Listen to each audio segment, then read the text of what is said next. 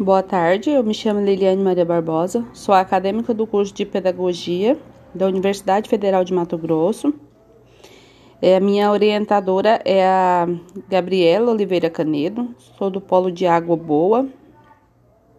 Estou aqui para realizar a atividade dessa semana, né, que é gravar um arquivo de áudio respondendo a seguinte pergunta: o que eu já sei e o que eu ainda preciso saber sobre a BNCC.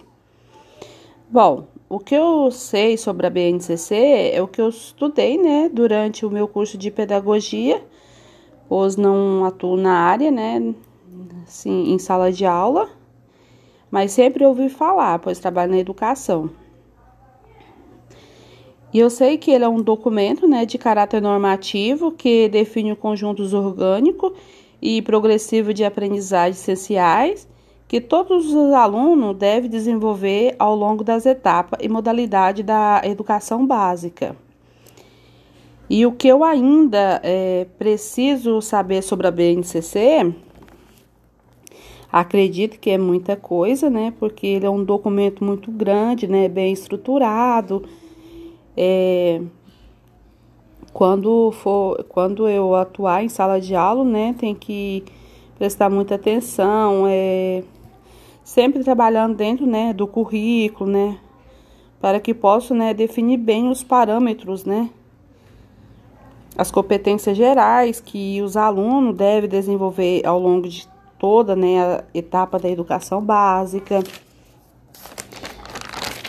as competências específicas, né, que é a área de conhecimento e dos componentes curriculares, além dos direitos né, de aprendizagem ou habilidade relativa a diversos objetos de conhecimento, como conteúdo, conceito e processos, né?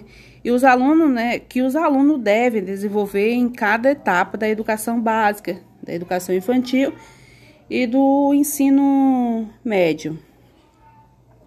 Pois a base, ela norteia, né, a formulação dos currículos, sistema e das redes escolares de todo o Brasil é, as competências né, e habilidade que se espera de todos os estudantes desenvolvam ao longo da escolaridade. Ela trabalha tanto na, nas escolas particulares, nas escolas públicas, pois é um documento muito importante que todos né, devemos ter conhecimento e pôr em prática o que está nele.